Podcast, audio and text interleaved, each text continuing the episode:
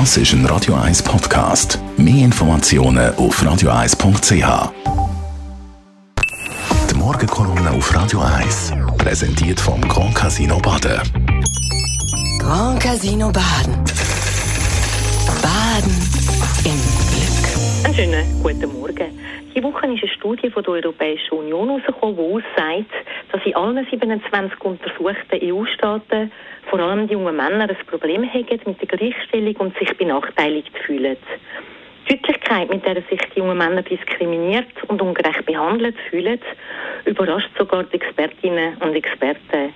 Je älter dann die befragten Männer sind, desto weniger stören sie sich an Gleichstellungsmaßnahmen und desto weniger fühlen sie sich selber diskriminiert.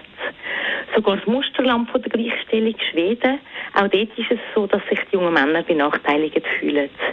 Und jetzt gibt es wie zwei Sichten auf das Thema. Statistiken in unserem Land zeigen, dass Frauen in Kaderpositionen oder Verwaltungsräten deutlich untervertreten sind. Und sogar im Untermanagement macht ihren Anteil nur 27 Prozent aus. Es ist eine Tatsache, dass Männer lang einfach einen natürlichen Vorteil nur aufgrund von ihrem Geschlecht hatten. In den letzten Jahren hat sich aber auch enorm viel verändert.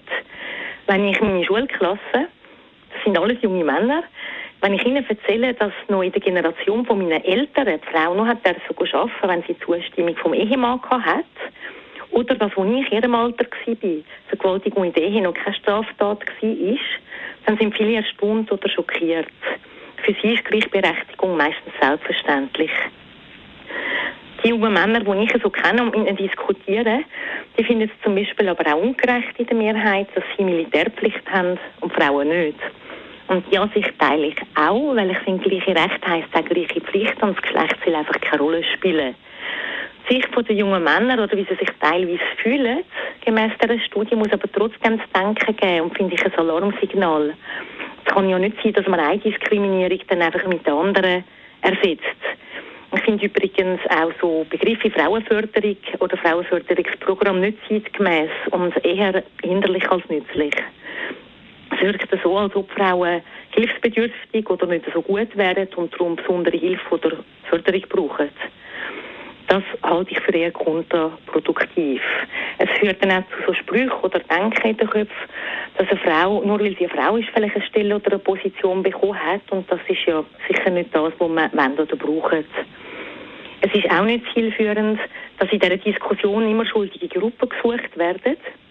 Die Hauptschuldigen sind gemäß gewissen Kreisen meistens die sogenannten weißen alten Männer, unmöglicher Begriff, wie ich finde, und total diskriminierend. Er sagt vor allem etwas über die aus, die ihn verwendet.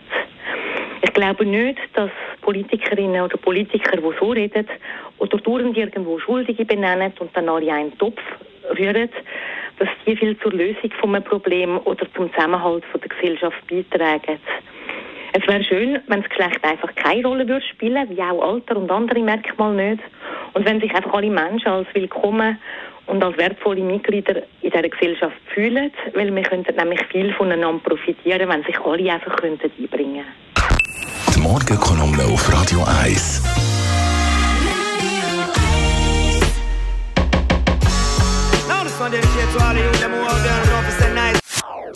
Das ist ein Radio 1 Podcast. Mehr Informationen auf radio1.ch.